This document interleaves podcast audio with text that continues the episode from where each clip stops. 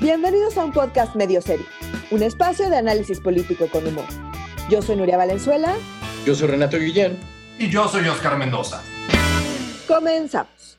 Hoy vamos a hablar de los turbios negocios del hijo de Bartlett, la batalla de AMLO en contra de las energías limpias, el estatus de la ley Bonilla y de cómo el único lugar en México donde la violencia de género no ha aumentado es en la cabeza de Andrés Manuel. Muchas cosas muy extrañas solo pasan en la cabeza de Andrés Manuel. De hecho, creo que sería como interesante. Imagínate un, viaje de una agencia de viajes que te deje vivir en la cabeza de Andrés Manuel.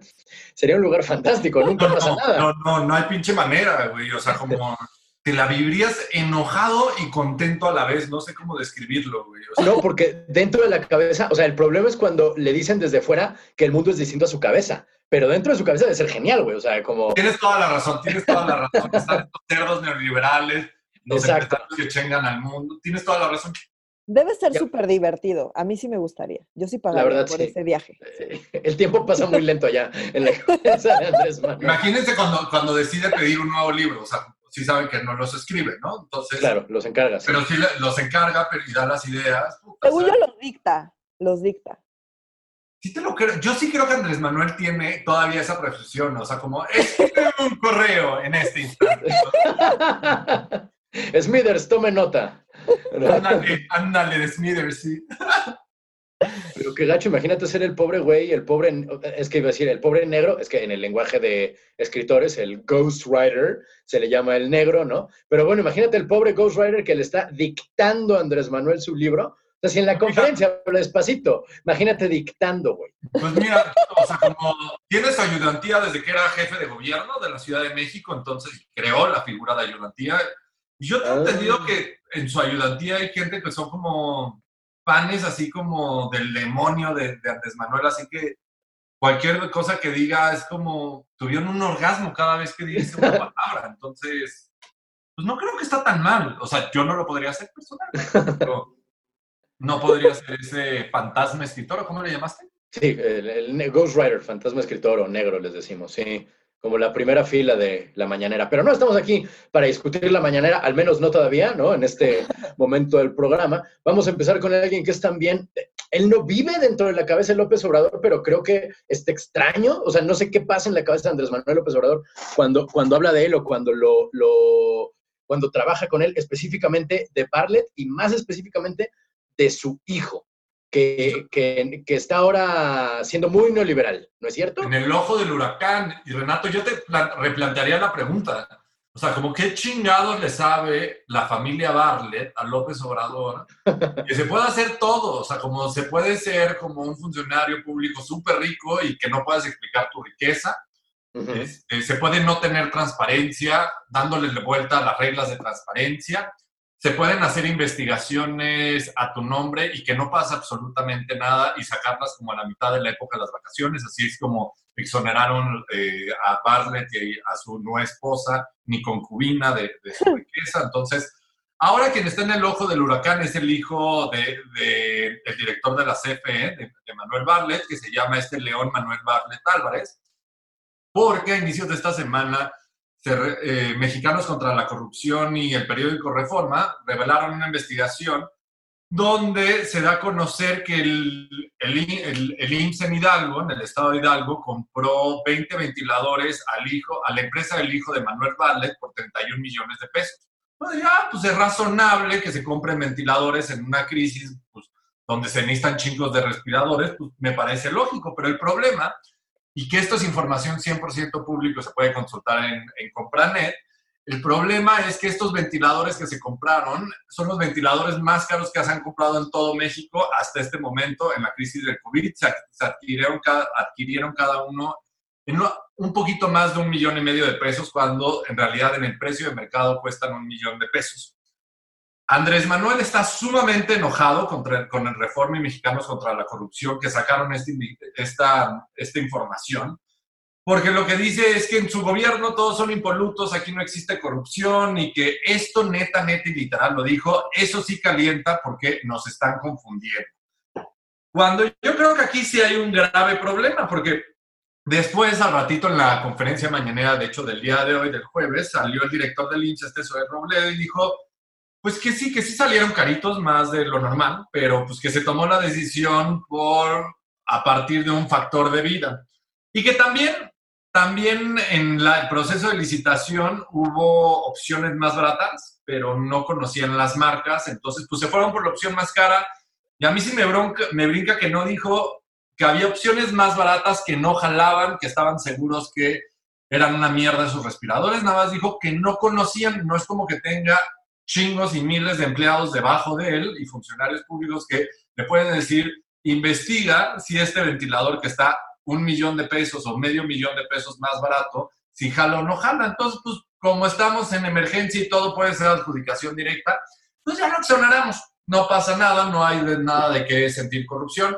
La función pública dijo que ya lo está investigando desde el primero de mayo, que ya están investigando al hijo al hijo de Bartlett de por qué rayos este, fue la compra más cara si había otras opciones más baratas, pero estamos conscientes que sabemos a dónde nos va a llevar esa investigación de la función pública, ¿no?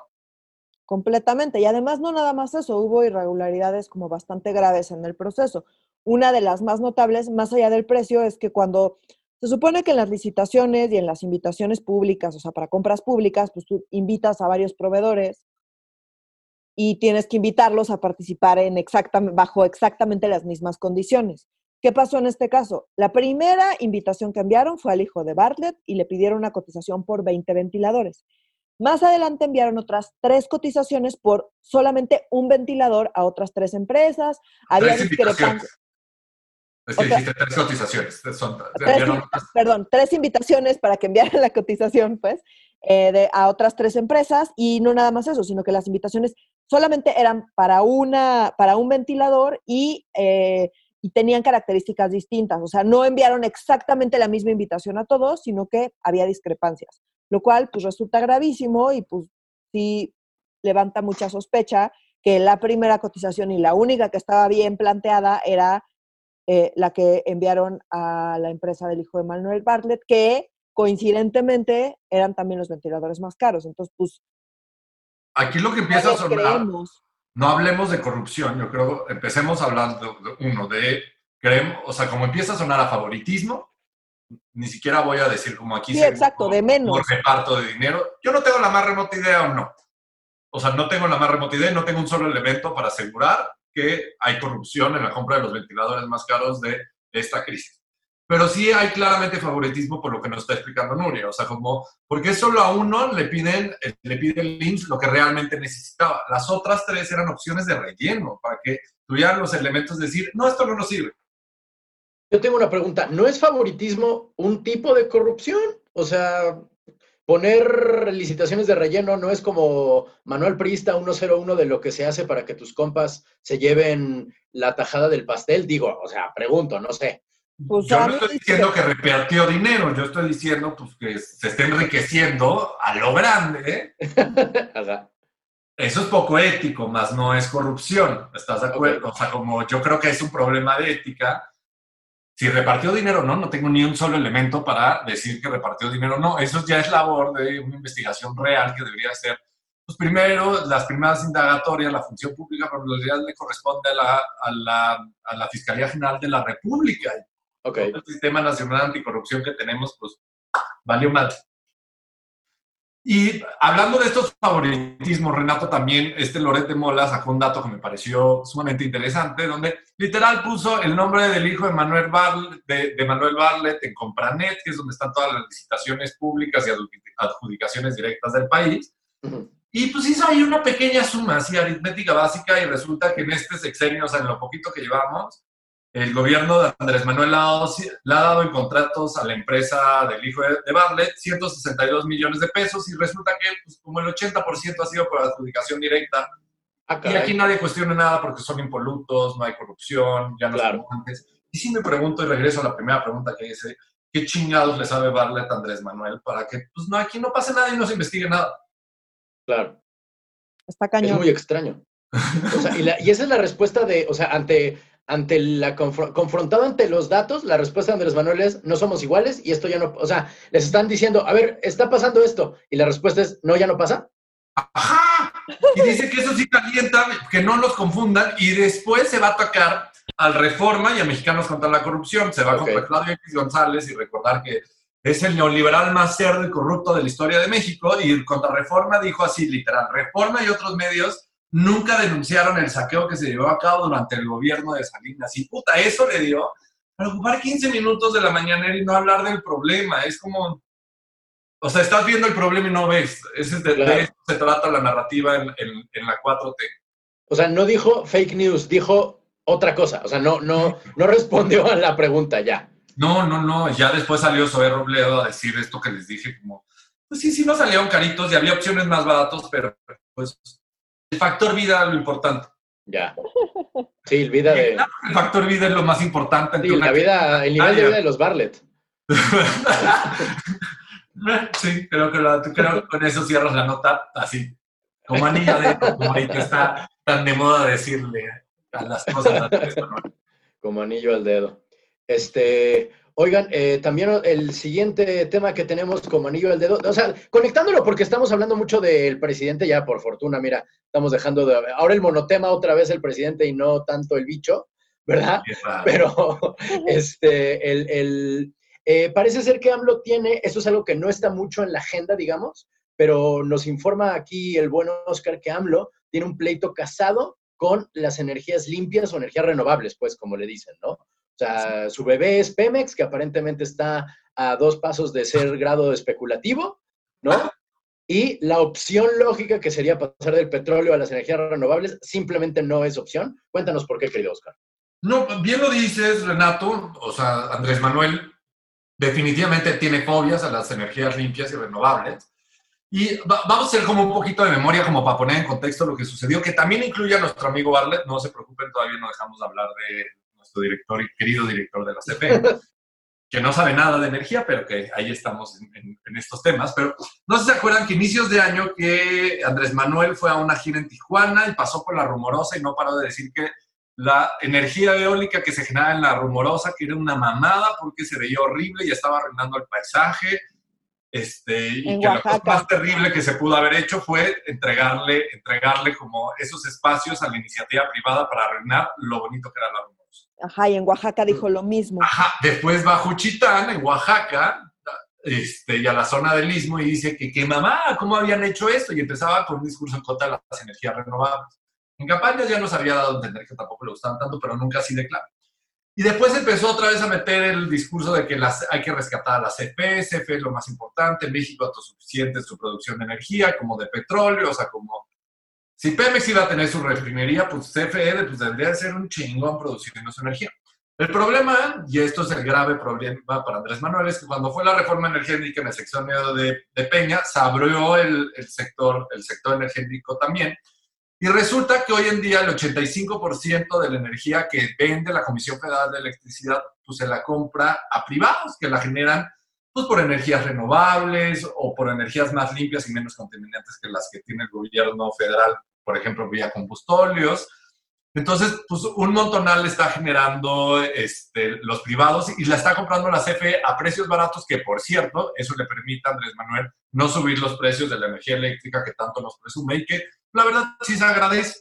Pero el, el, el, viernes de la semana pasada, la CENACE, el Centro Nacional de Control de Energía, sacó un acuerdo, que nada más chequense el nombrecito, para garantizar la eficiencia, calidad, confiabilidad, continuidad y seguridad del sistema eléctrico nacional con motivo de la pandemia, del reconocimiento de la pandemia del COVID-19. Solamente porque hay una crisis de salubridad, se van a atorar al sector energético, cabrón. Y chequen qué es lo que van a hacer estos dos puntos y qué es el sueño mojado de Andrés Manuel en materia del sector energético para la Comisión Federal de Electricidad. Uno, el gobierno federal, en específico la Comisión Federal de Electricidad, le va a dar prioridad a la compra de energía eléctrica producida a la comisión, por la Comisión Federal de Electricidad y no a, de los privados. Pero tenemos un problema. la energía que produce la CFE es carísima en comparación a los privados y pues ni modo. Hay que comprarse la CFE porque ahorita es lo que necesitamos, que sea una empresa suficiente y chingona. Que a Bartlett les gusta vender caro, acuérdate. A todos los Bartlett les gusta vender caro. Sí, eso es lo suyo. eso es lo suyo.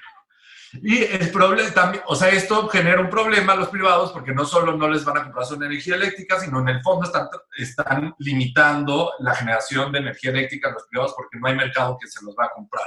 Entonces aquí tienes un problema de competitividad, cabrón, enmarcado en un problema de la crisis sanitaria, porque el gobierno está diciendo con su dedito es, yo quiero de nuevo mi monopolio llamado Comisión Federal de Electricidad y que ellos son los que hay que comprar electricidad y no hay otros y no me importa que la CFE me cueste 85% más. No me importa. Lo importante es que se salve esta empresa.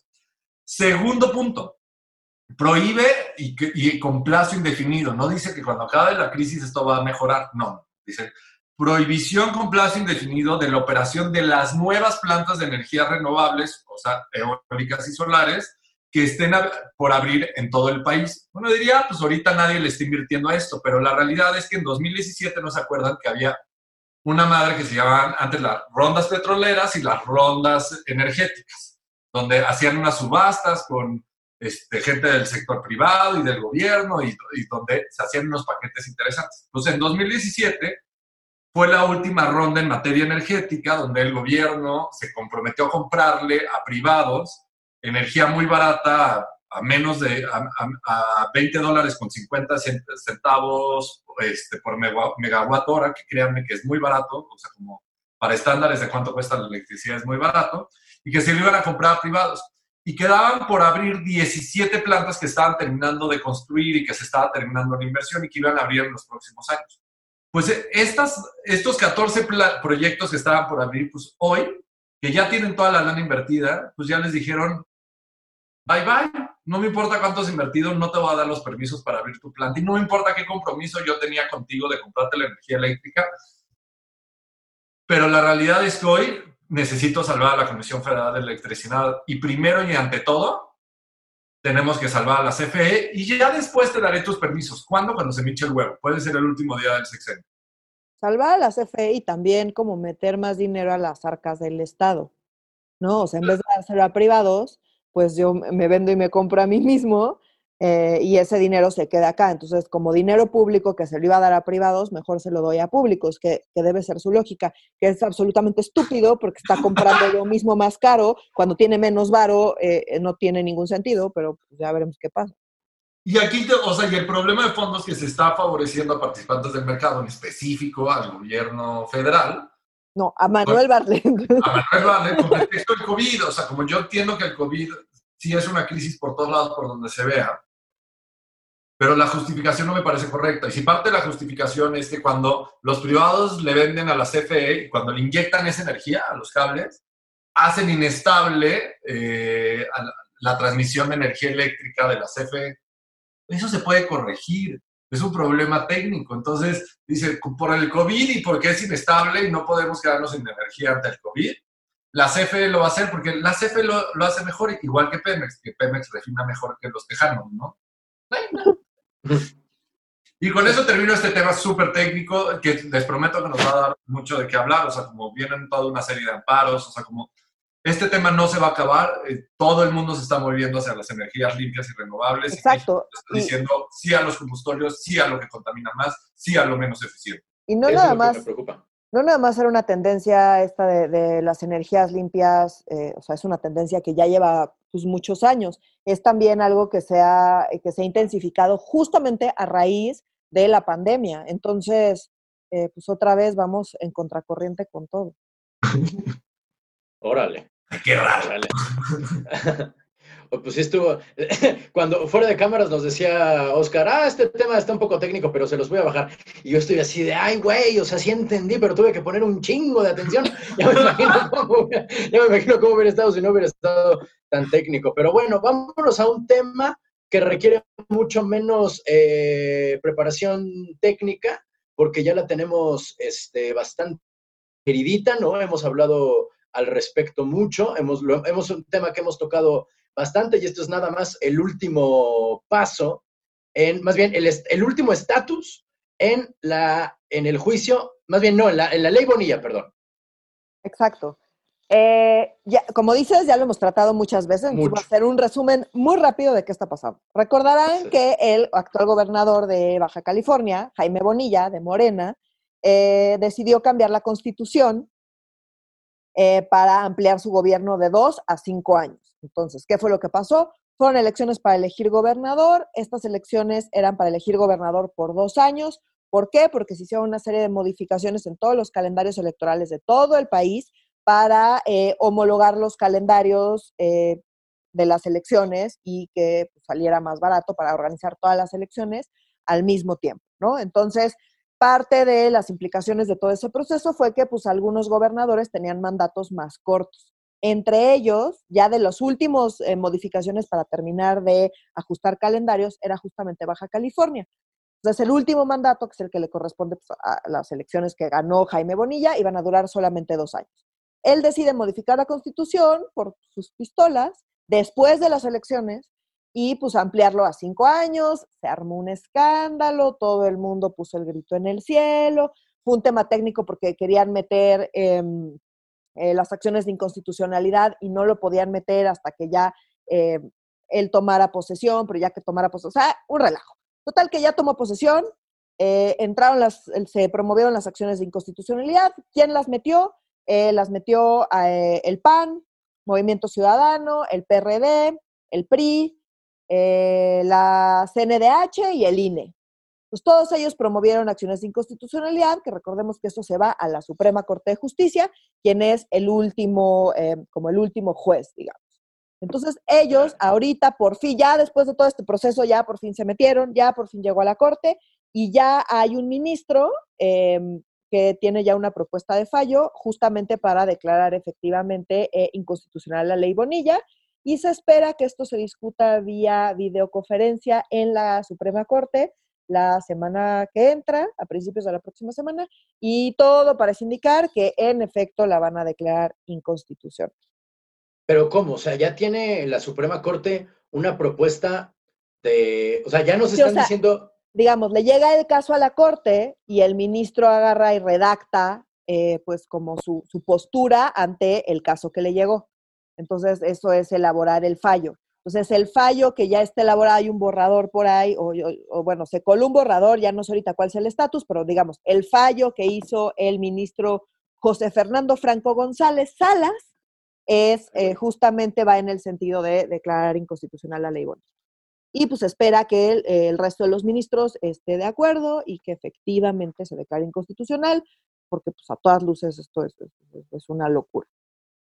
Pero, también lo que es una locura, Nuria, es, o, sea, que a mí me impresiona, o sea, como la Suprema Corte tiene capacidad de decidir de cuándo va a agendar los temas, o sea, como hay, normalmente se agendan como en el orden de los temas como vienen, o sea, como, y si se tarda dos años en salir no pasa nada porque la carga de trabajo es muy alta.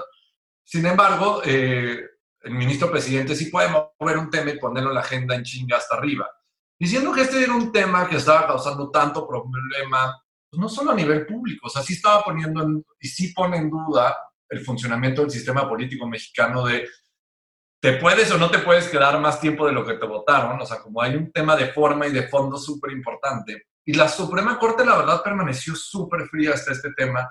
Y ahora en un contexto, pues la verdad, poco noticioso respecto a la importancia de la decisión que se va a empezar a discutir en la Suprema Corte, que es sumamente importante como o sea, como es de las pocas veces que voy a ver una discusión en pleno, o sea, como sí me interesa mucho, o sea, como, como hay un canal del Congreso que sí veo mucho porque me gusta mucho el legislativo, también hay un canal de judicial donde puedes ver toda la discusión, donde se presenta el proyecto, cada ministro dice su posicionamiento.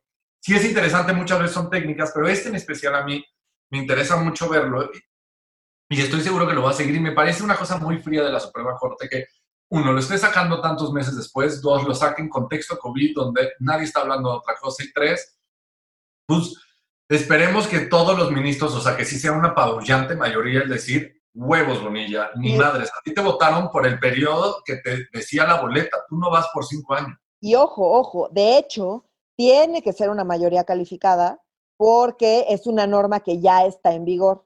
Entonces, dado eso, se requieren cuando menos ocho votos. O sea, sí tendrían que estar prácticamente todos de acuerdo con que es inconstitucional, que, insisto, es lo que se espera, pero vamos a ver, y también vamos a ver a, la nueva ministra. Al Margarita Ríos Farjat, yo estoy completamente de acuerdo, justo estaba pensando. Eso va a estar interesante. En realidad, o sea, también quiero ver la discusión un poco de morbo, güey. Claro, claro. Tú, Renato, te vas a sumar a, o sea, como yo los invito a una reunión virtual de ver el canal judicial, o sea. Ah, sí.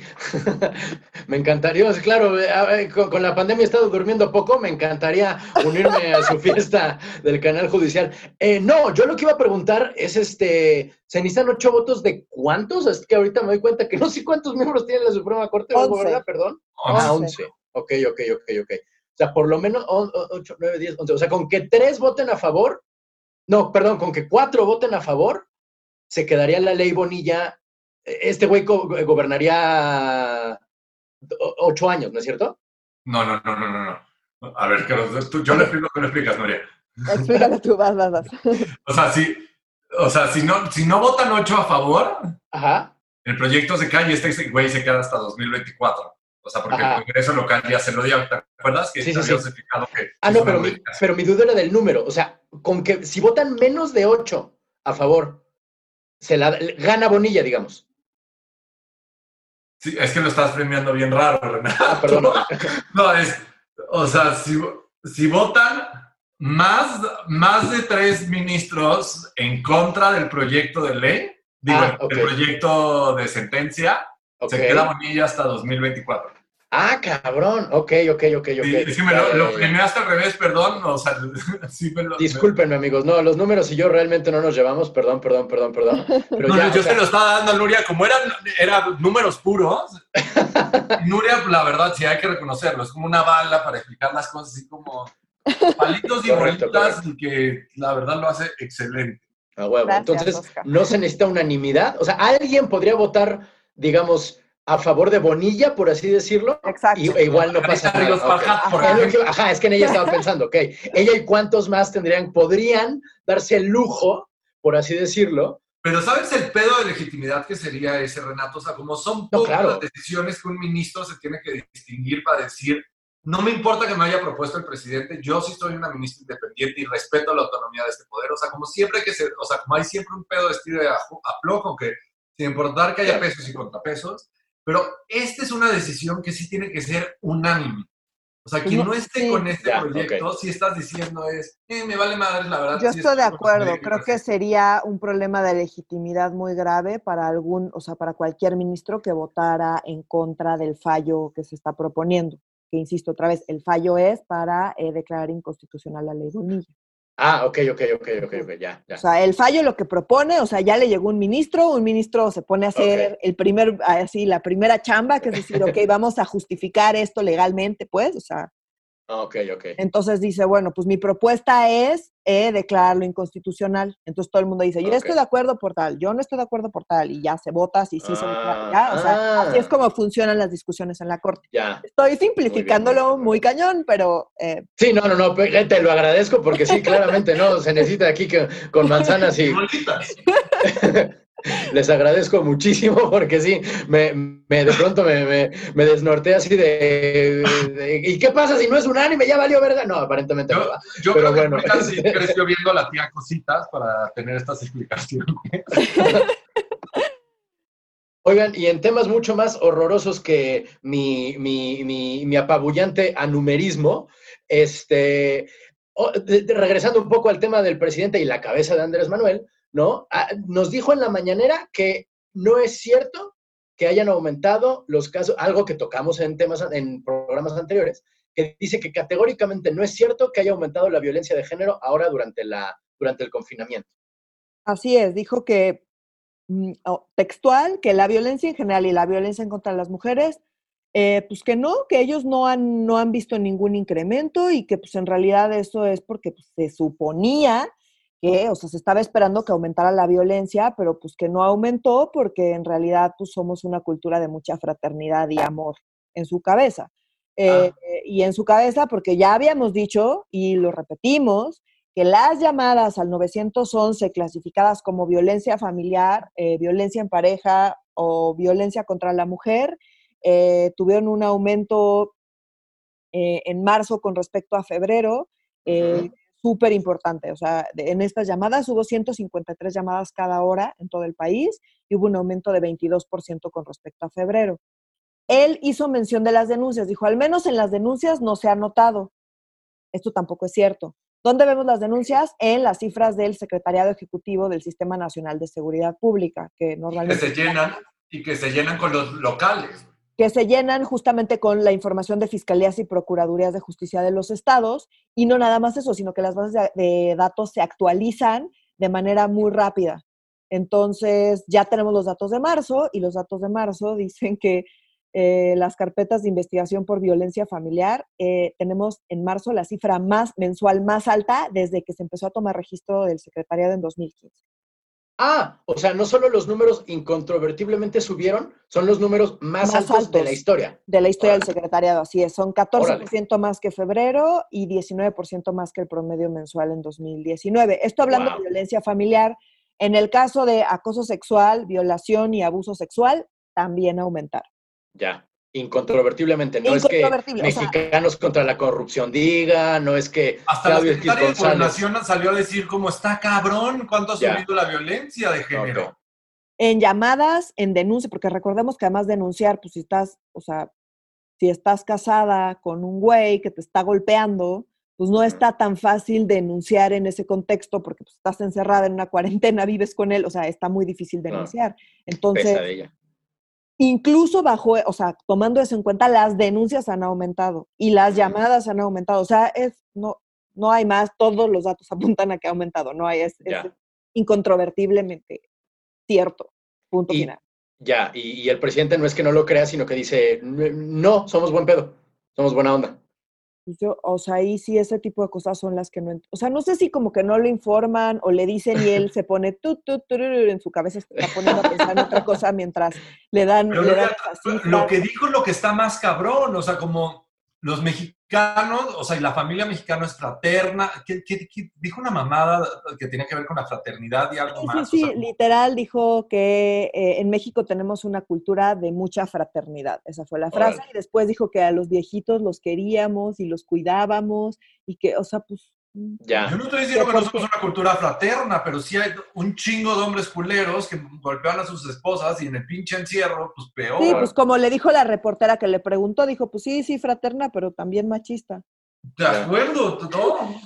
Entonces, pero pues bueno, AMLO ya saben que ese no, se le da ese tema y yo creo que es el tipo de cosas que no le, o sea, no sé si no las escuchan, no se las dan, se las dan y no las pelan, no sé bien qué pase, pero pues él afirmó así contundentemente algo que pues, es abiertamente falso. A mí me hubiera encantado cuando yo estaba en la escuela poder aplicar la de López Obrador, ¿sabes? Así de cuál es la capital de Bulgaria y tú, ah, es que la cultura en Bulgaria, no, hombre, es bien fraterna. y 10, güey, ¿sabes? O sea, te, te en la frente, correcto, güey, ¿no? O sea, simplemente, o sea, responder algo que no tiene que ver con la pregunta que te hicieron y decir, a huevo, soy un genio, ¿no? Eh, eh, digo, todos sabemos que lo hace por controlar la narrativa, pues, porque... No, pero sí es un genio en términos... No, claro que es un genio. Yo me la vivo diciéndolo, no me voy a cansar, no me voy a cansar de decirlo, o sea, como, sí es un maldito genio, y además no caen los números, las encuestas va re bien, güey. Sí, va bien. Tiene sesenta y tantos por ciento de aprobación, 68 fue el último número que leí. ya está en los sesentas abajo. Ya, ya ah, 60 bajos, ok, ok, ok. Sí, sí, sí, pero ha aumentado, o sea, ya iba bajando y ahora con todo este tema de la crisis ha aumentado. Claro. Y está otra vez, pues como decíamos, retomando, retomando la agenda y está haciendo noticia. La semana pasada también todo, todo de lo que hablamos tenía que ver con él. Claro, claro. Y bueno, haciendo un pequeño cambio, que bueno, hemos estado hablando mucho del gobierno federal esta semana y la anterior, y casi no del bicho, ¿verdad? Eh, este tema en particular que sigue eh, junta tanto al gobierno federal como al bicho, especialmente al, al, al nuevo Chayán, al nuevo novio de las mamás de México. Este, mi, mamá le dice López Guapel, lo cual me parece una gran, un gran apodo, López Guapel. ¿Le darías este, besitos, Nuria? yo no le voy a mandar besitos a López Gatel, no mames. y así no puede. No, no, no, es que es más, es más señora. O sea, de, o sea como podría, pero tampoco me, o sea, como me parece una persona seria, pero no me inspira a mandarle besitos. Si no te los mando, no, te quiero un chingo.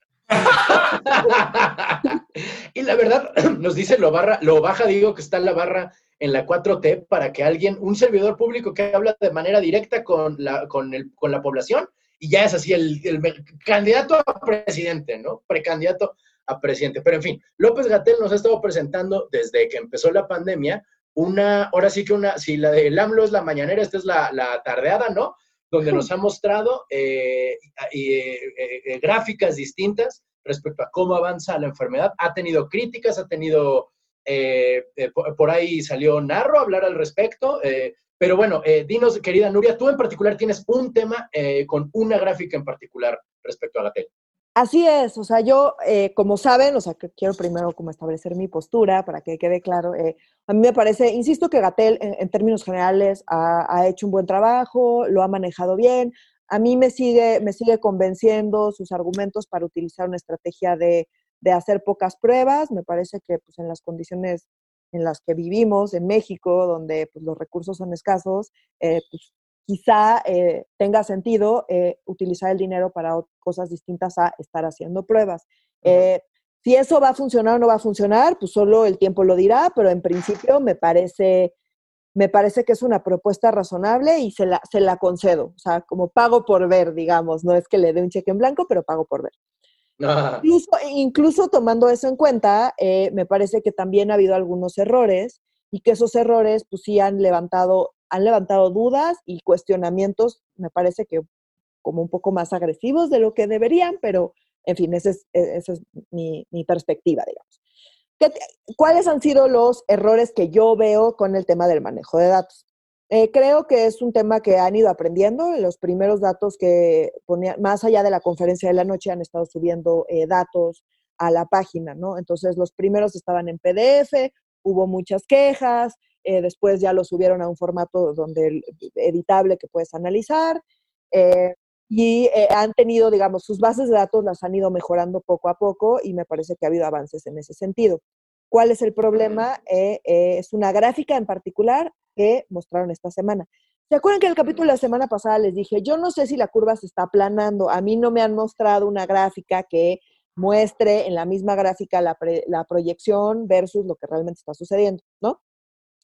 Pues parece que me escucharon y mostraron la gráfica. Pero la gráfica no me convenció. No me convenció porque, recordemos, ah, voy a hacer un resumen muy rápido del el modelo Centinela. El modelo Centinela, ¿qué es lo que hace? Dice, no podemos estar haciendo millones de pruebas por todos lados y eh, aunque las hiciéramos, no podríamos detectar a todas las personas contagiadas. Recordemos que hay muchos contagiados que no muestran síntomas graves. Entonces, lo que hacemos es que hacemos, tomamos una muestra representativa de los casos, tomamos algunas muestras para eh, tener esta muestra representativa, digamos. No, más, básico, más básico, doctora. Estimamos, estimamos el número de contagiados, ¿ok? Entonces, lo que hacen es que por cálculos matemáticos estiman el número de contagiados. ¿Qué no estiman? No estiman el número de muertos. El número de muertos no está estimado, los cuentan. Muerto por muerto lo cuentan.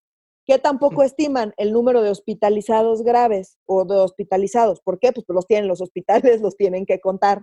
Entonces, cuentan hospitalizados, cuentan muertos, estiman contagiados.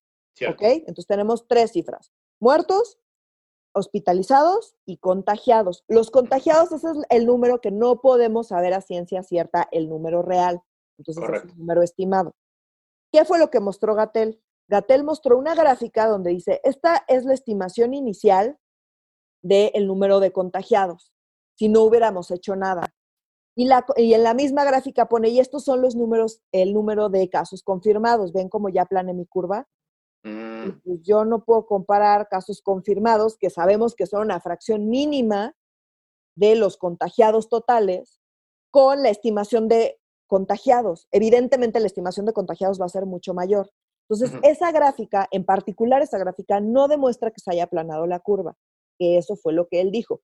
¿Lo dijo con dolo? Yo creo que no, yo creo que lo dijo como para intentar calmar a la gente y mostrar cómo están teniendo efecto eh, las medidas de sana distancia y de quedar en casa y demás. Eh, pero pues creo que sí es, eh, o sea, me parece que es un error mostrar una gráfica donde él dice que está eh, mostrando algo que realmente pues, no está mostrando. No Entonces, ¿qué sí se podría comparar y no mostró, que es lo que a mí me causa sospecha? Las cosas que no se estiman si no se cuentan.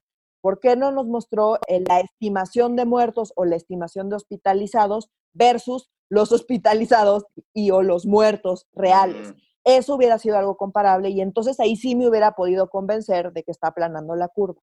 Ya. ¿Por qué no se mostraron estas gráficas? Honestamente no lo sé. Pero lo que sí es cierto, así completamente cierto, no tienes que saber de epidemiología, nada más hay que saber de matemáticas para saber que la gráfica que mostró no demuestra que la curva se esté aplanando. O sea, nos, mezcló peras y manzanas. Exacto, mezcló peras y manzanas. Definitivamente son cosas que no son comparables. Ahora, ¿cuál ha sido para mí, además de este, otro error que ha tenido López Gatel? El famoso factor de expansión. sí. ¿Qué fue lo que pasó? Hace varias semanas, cuando explicó el, modelo Centinela, que es lo que acabo de explicar, de que se estiman, eh, hay unas cosas que los contagiados se estiman y los muertos y los hospitalizados se cuentan.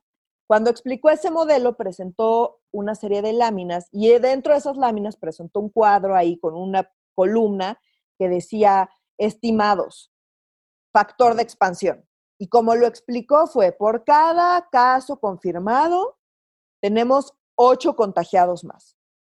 Así lo explicó tal cual. Después, unas conferencias más adelante, le volvieron a preguntar y el factor de expansión y las fechas y no sé qué, y entonces él volvió a mencionar el famoso factor de expansión y dijo, es que este se va modificando, no es fijo y ahora es 12. Entonces todo el mundo así, bueno, ¿y de dónde sale el 12 y cómo? Y no es 12, es 30, es 35. Entonces la gente, claro, tienen los datos, habla de un factor de expansión, no explica los cálculos del factor de expansión, la gente quiere hacer los cálculos por su cuenta, no le salen las cifras, no coinciden con nada y López Gatel su respuesta es, no, es que el factor de expansión cambia todo el tiempo y son cálculos muy complicados que no puedo mostrar aquí, lo cual tiene todo el sentido. ¿Por qué? El factor de expansión, no, o sea, cualquier contagiado no puede valer lo mismo eh, eh, para toda la población. ¿A qué me refiero? Hay muy poquitos eh, viejitos con respecto a adultos.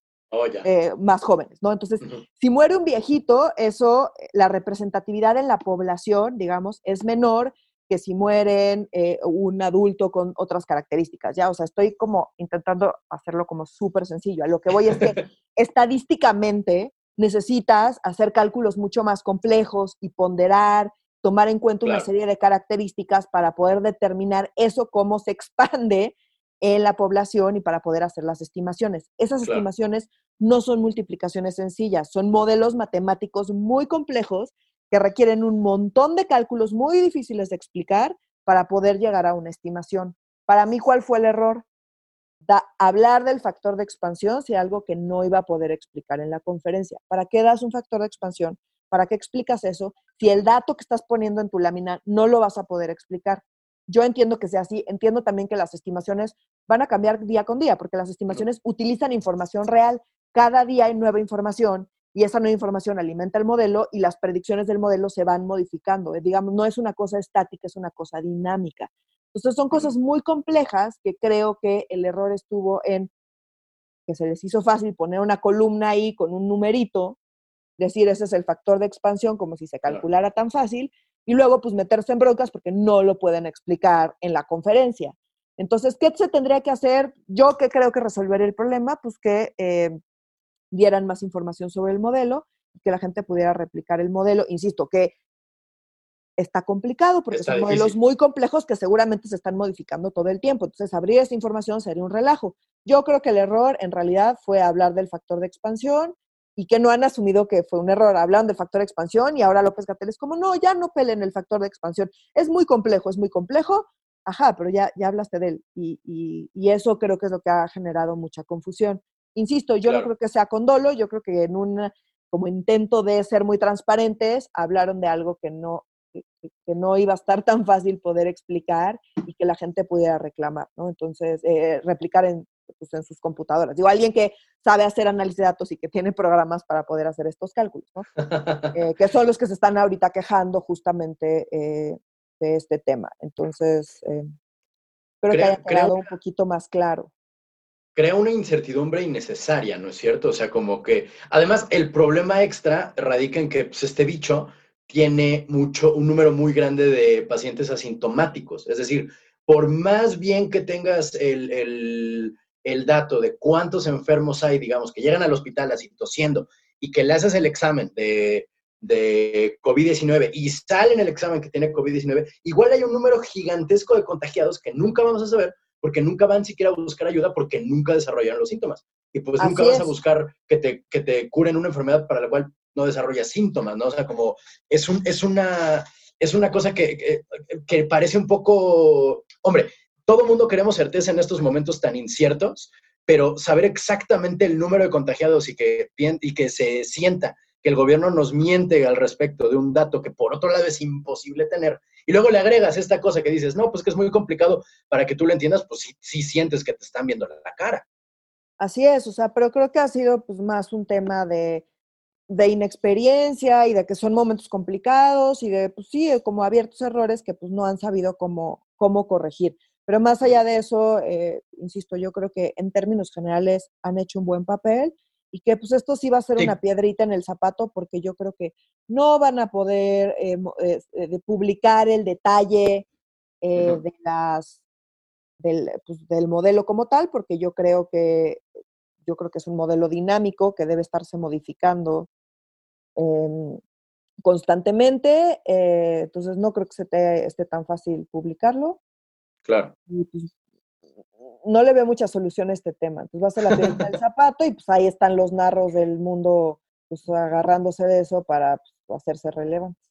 Claro, y para jalar agua a su molino. Yo, mira, eh, con todo y todo, la verdad todavía este, siento, hombre, me siento, viendo las noticias de Estados Unidos, me siento más tranquilo viendo a la mexicana, ¿sabes? O sea, sí me cuesta, eh, veo cómo están tratando el tema en el gabacho y digo, bueno, al menos tenemos a Gatel, ¿sabes? O sea, bueno, al menos tenemos un epidemiólogo a cargo, ¿no? Como estaría mucho más cañón si fuera que, la, que como en Estados Unidos todo se fuera al capricho del presidente, aquí, bendito Dios, en este tema no se está dejando nada, al menos al capricho del presidente, en este en particular. Digo, ya la, el apoyo económico es otra cosa, ya el, este, todos los errores que se han cometido en esta administración al respecto de la pandemia son un chingo. Me, me, siento al menos yo particularmente un poquito más tranquilo, decir, bueno, al menos ahí tengo una tabla que me dice tal cosa y este, un, un acceso a un experto y menos muertos de lo, que, de lo que al menos yo esperaba, ¿sabes? O sea, viendo Nueva York y viendo Roma, así es como, híjole,